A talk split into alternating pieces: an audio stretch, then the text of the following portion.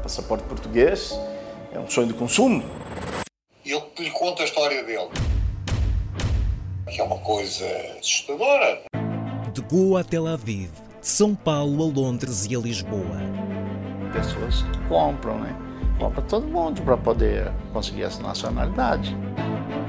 Cinco países, três continentes e o poder de um documento. Quanto vale este passaporte? Eu quero conseguir se eu tenho direito. A raiz do René é portuguesa, né? Passaporte. Todas as quartas-feiras no Jornal da Noite da SIC. É precisamente por esta crise política que começamos o antes pelo contrário desta terça-feira com os comentadores da SIC, Daniel Oliveira e Francisco Mendes da Silva. Muito boa noite, bem-vindos. Obrigada uh, por estarem connosco. Daniel, faz hoje uh, 15 dias que António Costa apresentou a demissão ao Presidente da República, mas só agora é que parecem uh, estar a cair os estilhaços desta relação, pelo menos desde, desde o último fim de semana, tem sido mais evidente, mais direito. Uh, em confidência cometida pelo Presidente da República, depois o Primeiro-Ministro a desmenti-la e a deixar críticas bem taxativas ao Presidente, nomeadamente a falta de bom senso. Alguém ganha com isto? Não, não ganha ninguém. Eu acho que isto resulta de um, de um Primeiro-Ministro que já não tem nada a perder e de um Presidente da República que eu acho que continua um pouco viciado nos jogos lúdicos da política, num momento em que não é para isso. Um momento muito, muito sensível em que não é para isso. Eu devo dizer que eh, eh, não consigo perceber o que é que levou o Presidente da República a dizer que o Primeiro-Ministro eh, sugeriu que a Procuradora-Geral da República fosse a Belém. É-me indiferente se, se, se, ele sugeriu ou não. Com os dados que temos neste momento, tudo indica que sim, só que o Presidente da República não chama pessoas a Belém a pedido. Antes chamou, foi porque decidiu que tinha razões para chamar, fosse quem fosse, que sugerisse que ele, que ele chamasse, viesse, eh, o, o chefe de Estado responsabiliza-se a si próprio pelas pessoas que resolve chamar e que resolve ouvir. Eh, eh, e eu, e mais, não divulga. Nem com, eu, eu até acredito que ele se tenha esquecido onde é que, onde é que ouviu aquilo, porque não, não divulga conversas privadas, muito menos, ou muito menos não, ou igualmente, as conversas que se têm no Conselho de Estado. E, na realidade, divulgou-as, ou, ou, sem querer, ou, ou, de propósito, não faço ideia. Achava que, que o Primeiro-Ministro já tinha dito isso em público, mas ele disse que... Talvez achasse, talvez não. Eu não me esqueço, não, não, não, aqui não faço nenhum processo de intenções. Se calhar achava.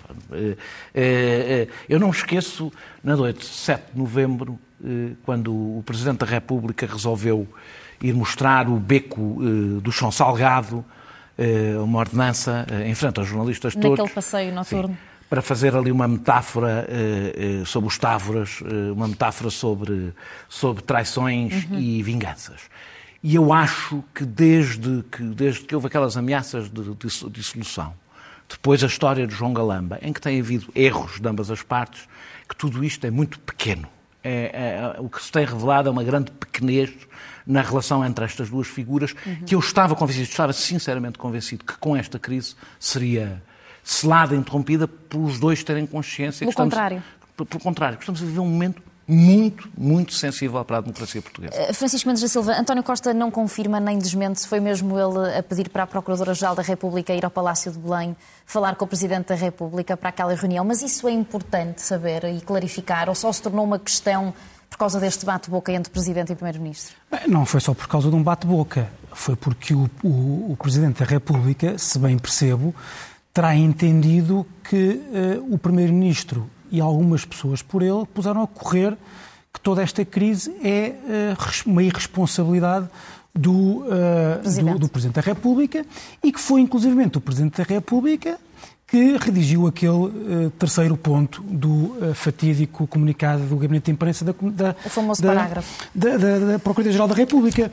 Mas, repare, eu, eu, eu, eu, eu achei muito estranho, de facto, na declaração de demissão do, do Primeiro-Ministro que havia, a meu ver, um estranho ou um exagerado sentido de Estado, uma exagerada tranquilidade, talvez, uma frieza de sangue que eu acho que não era próprio de um, de um, de um líder político que passou décadas à frente do país e de, um, momento para o outro, numa manhã de 7 de novembro de 2023, resolveu eh, sair. Eu acho que. Uh, Acho que António Costa tinha ali, uh, havia, mais, havia algo mais tático do que propriamente o sentido de Estado.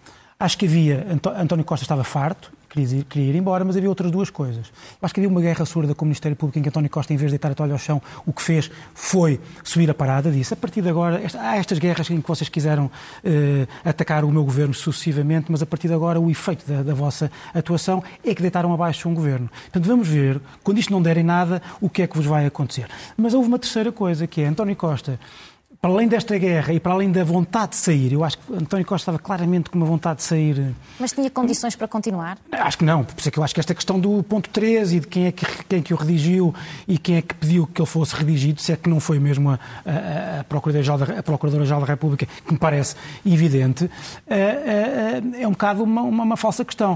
Mas o que aconteceu? O que aconteceu com, esse, com isso foi que António Costa que, a meu ver, queria mesmo uh, sair e queria deixar, isso é que é mais importante, porque quis sair, mas tendo futuro político, e para isso precisava que a sua, uh, a sua linha no partido continuasse, fosse com Mário Centeno, fosse com Fernando Medina, fosse com aquela geração, aquela linha sucessória, Uh, perdeu quando, António, quando, quando, quando, Marcelo Rebelo de Sousa dissolveu a Assembleia e Pedro Nuno agora vai e será o futuro líder do PS e António Costa e a sua linha não terão mais, provavelmente mais, mais hipóteses. E a partir daí, António Costa, logo a seguir, faz uma, faz uma entrou em ruptura quase psicológica. É completamente diferente o António Costa que nós temos agora do que aquele que tivemos naquela noite. Uh, porque António Costa, uh, para já fez uma coisa naquela. naquela houve uma espécie de comício sul-americano à porta do rato, em que inclusivamente em bom português trama Mário Centeno. Porque era, António Costa tinha toda, toda, toda a legitimidade para ponderar a solução a Mário Centeno. Mário Centeno também, por muito que ela fosse democraticamente difícil, agora não tem o direito, a meu ver, de revelar que fez aquilo, colocando Mário Centeno numa posição muito complicada. E agora o que está a fazer é querer, mesmo para terminar, o que está a fazer é querer, mais uma vez dizer, como perdeu o controle sobre a situação, está a dizer que isto foi tudo uma, uma, uma, uma maquinação de, de Belém. E é por isso que uh, insinuou que aquele parágrafo foi escrito pelo, pelo Presidente da República. Concorda, Daniel, que, que, que o Primeiro-Ministro tinha a esperança de que Marcelo Rebelo Sousa decidisse substituir o Primeiro-Ministro e não dissolver a Assembleia da República? Parece que sim, uh, uh, o que me espanta. Mas deixa-me voltar um bocadinho atrás à história. Eh, aquele terceiro parágrafo é absolutamente essencial e não é para a admissão do Primeiro-Ministro. Toda a gente passou o dia inteiro agora, toda a gente, há várias pessoas a dizer não, ele não tinha que se demitir. Pessoas que passaram o dia inteiro a dizer que ele não tinha outro remédio se não demitisse e ainda nem conheciam nada do processo. A sua opinião qual é? Sim, não tinha condições, não tinha condições para ficar. Agora, aquele parágrafo mudou uma coisa. Uma coisa era se ele se demitisse porque houve, aquele, porque houve o dinheiro do Vitor Scária ou porque o, o, o, por causa do João Galamba. Ou seja, era uma avaliação política que ele fazia daquele, daquele momento, em que dizia eu não tenho condições políticas para, para, para manter. Mas o que estava a fazer era uma avaliação política das suas condições para ser Primeiro-Ministro. Ou das condições para aquele governo se manter, não era das suas para ser Primeiro-Ministro. A partir do momento que aquele terceiro parágrafo existe, aquele último parágrafo existe, já não lembro se são três, aquele último parágrafo Sim. que existe. Três pontos, cinco parágrafos, acho eu. Que, que, a partir do momento que aquele. Não é isso que está em questão, não é nenhuma avaliação política. É um Primeiro-Ministro que é suspeito. E aí, a crise que se lança, e eu, a minha preocupação não é tanto o António Costa, não é uma crise política, é uma crise de regime. Se António Costa se tivesse demitido por causa do, do, do João Galamba ser arguído, etc., era uma crise política, já tivemos outras. Um governo demitia-se, caía, eh, já, não, provavelmente seria grave. A partir do momento em que temos um primeiro-ministro em exercício que se torna suspeito, temos uma crise de regime que, aliás, se o Primeiro-Ministro não for realmente suspeito, não, não, não diminui, mas agrava. Porque a crise de regime passa para uma crise de regime relacionada com a justiça, que criou uma condição tal, aparentemente sem indícios suficientes, isto é importante quando se diz, ah, a justiça tem que fazer. Não. A Justiça e o Ministério Público funciona, não funciona no vácuo, para utilizar uma uhum. expressão que agora está na moda. Não podem ser indiciações com pés de barro. Tem, sobretudo quando sabe, e sabe... Quero só dizer uma coisa sobre o Mário Centeno, vou ser muito rápido. Eu acho que o que António Costa, acho que aquilo não tinha, era, era o Pedro Santana Lopes, era a versão Pedro Santana Lopes para pior, porque ele não é do Partido Socialista, porque ia haver um líder do Partido Socialista eh, diferente da maioria, mas acho inacreditável, isso acho, que António Costa mantenha o assunto Mário Centeno em cima da mesa. Nós não nos podemos dar ao luxo, e discordo da direita, de ter uma crise no governo, no, no, banco, no, banco, no Banco de Portugal neste momento. Não nos podemos dar esse luxo. Uh, Mário Centeno não pode cair neste momento, seria uma absoluta irresponsabilidade. Assim sendo, o que António Costa está a fazer é manter o foco e as dificuldades de um governador que goste-se, não se gosta, eu nunca fui fã de Mário Centeno, não pode cair num momento, num momento deste, não podemos substituir, num momento eh, de uma crise política, num momento em que houve até havia gente que queria que não houvesse orçamento e passássemos por duodécimos, ficar sem um governador do Banco, do, do Banco Central. Portanto, uhum. António Costa deveria ter o cuidado de esquecer Mário Centeno para nós nos esquecermos de Mário Centeno neste momento. Francisco, há pouco o Daniel uh, dizia que ninguém ganha com esta crispação mais pública ou, ou mais uh, descarada entre Presidente e Primeiro-Ministro. Concorda e acredita que vai continuar este, esta crispação? E concordo, este, concordo que ela é péssima e, portanto, desejo bem que, que, ela não continue, porque uh, eu que fui a favor da dissolução, compreendi com alguma resignação a, a, a, duração que falta, que o, que o Presidente da República quis dar ainda a este, a este Governo, por causa da questão do orçamento, não vejo como é que é possível nós vivermos ainda mais seis meses, porque basicamente é isso. Nós vamos ter quatro meses até às eleições e depois, provavelmente, mais um ou dois meses para. Como é que nós, com esta crispação institucional, quando é preciso, ainda, ainda para mais, quando não há uma. Não vai haver um, um Parlamento a funcionar normalmente no sentido em que não tem. está dissolvido se os dois polos que sobram, uh, Presidente e Primeiro-Ministro, continuam a atuar assim, se calhar então mais valia, ou se calhar mais vale, o, primeiro, o Presidente da República a rever a sua, a, sua, a sua decisão, não sei se é possível ou não, e antecipar a queda do governo, porque, porque mais valia. Não é só a questão orçamental. O Partido Socialista tem que ter líder. Sim. Não temos ir a Sim, claro. E, é, é precisamente para aí que olhamos. Entretanto, já estamos. Eu sabia, por isso é que. Focados. já fez a ponte. Entretanto, já estamos a olhar para as eleições de, de 10 de março e hoje uma sondagem para o Correio da Manhã e para o Jornal de Negócios revela que Pedro Nuno Santos não só ganha a Luís Carneiro, como também uh, a Luís Montenegro. Luís Montenegro, que de resto perderia também se José Luís Carneiro uh, ganhasse o Partido Socialista. Ainda falta, Daniel, mas Portugal deve preparar-se para uma nova geringonça. Isso para, para, isso ainda falta mesmo, porque para haver uma nova geringonça não basta que o Partido Socialista ganhe. É preciso que a esquerda tenha maioria e o Partido Socialista ganhe. Eu acho que os únicos dois cenários que nos darão estabilidade, eu não estou a dizer que são cenários que eu gosto, uhum. mas que nos poderão dar estabilidade política, é um cenário em que o PSD tem maioria absoluta, tem maioria com a, a maioria absolutas vou tirar daqui, que o PSD tenha maioria com a IEL ou um cenário em que o Partido Socialista tenha maioria com o resto da esquerda. São os únicos dois cenários que nos permitem pensar vamos ter um governo, que não vamos ter eleições daqui a dois anos. Eh, todos os outros eh, é trabalhar para. E o problema é trabalhar para uma possibilidade de entrarmos, como vários países entraram depois de crises deste género, de sucessiva ingovernabilidade e incapacidade de formar, formar governos. Dizer que a sondagem não me espanta, eh, não me espanta do ponto de vista interno, porque mas não seja por uma questão de notoriedade, não, é? Eh, não, não me espanta completamente do ponto de vista externo, porque nós, nesta fase, se eu vi a sondagem, há 30 e tal por cento de indecisos.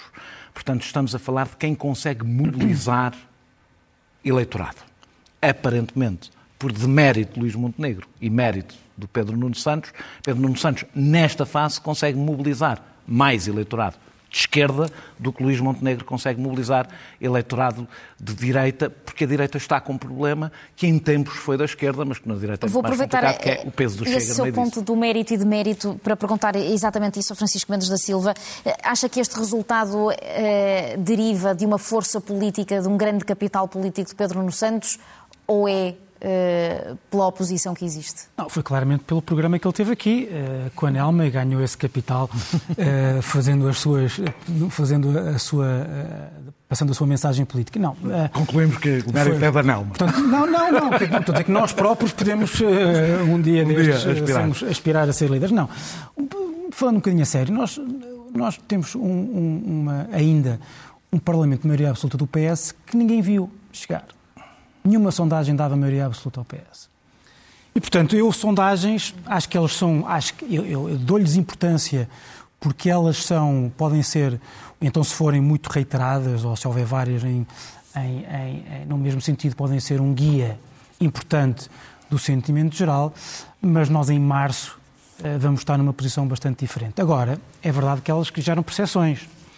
E para já interessa a percepção que elas geram internamente na esquerda e na direita, no, ou melhor, no PS e no PSD.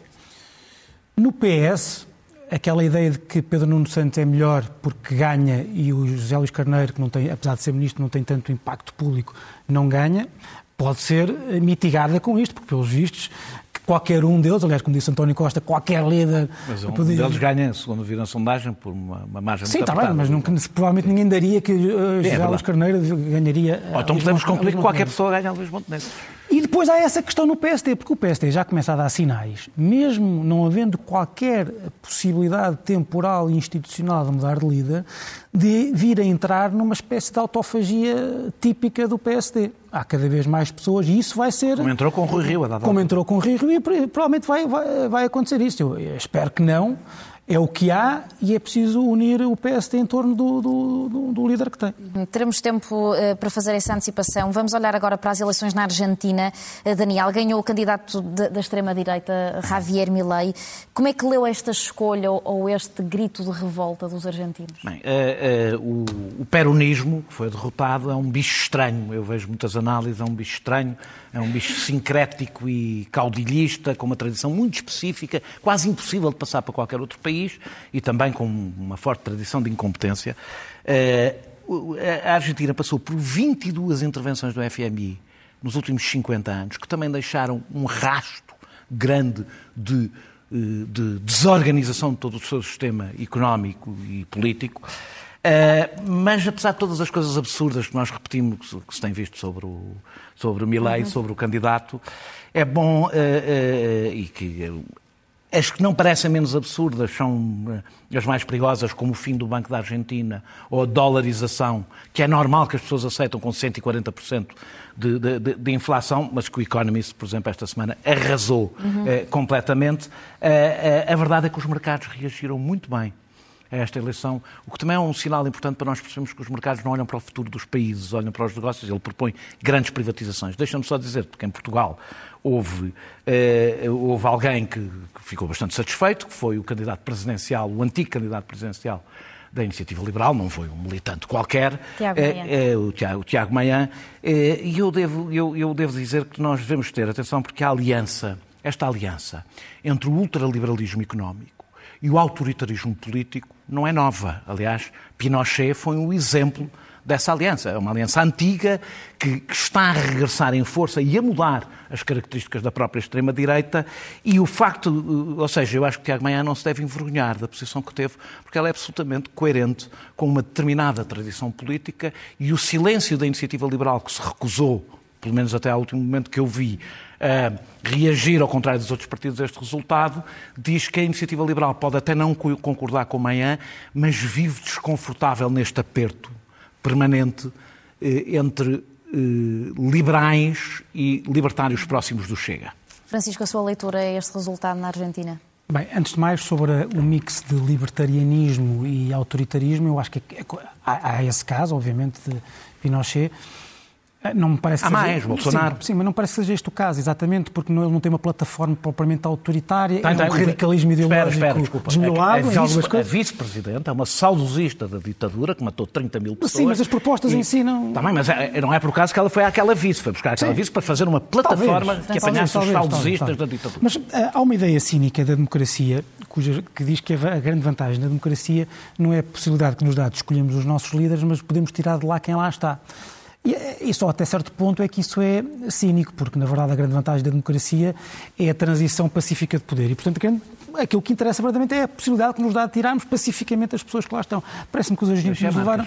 Hã? As passagens, estas passagens deixam marcas. Estas não estou, eu, eu não estou a defendê-la. O que estou a dizer é que, os argentinos, o que me parece que fizeram, foi levar ao extremo esta, esta coisa, que é, é, é tão radicalmente má a situação em questão e que não é só por causa do mix de políticas do FMI, é do mix de políticas socialistas do, do peronismo. O peronismo não é socialista, mas pronto. Sim, mas, mas, mas tem todas as medidas socialistas. Controle de capitais, protecionismo através de tarifas não, impostos, mercado laboral rígido, defesa do Estado, defesa de, despesa do Estado estratosférica, manipulação política do Banco Central para imprimir mais, mais, mais dinheiro para, para, para, para financiar. Tudo isto é um desastre.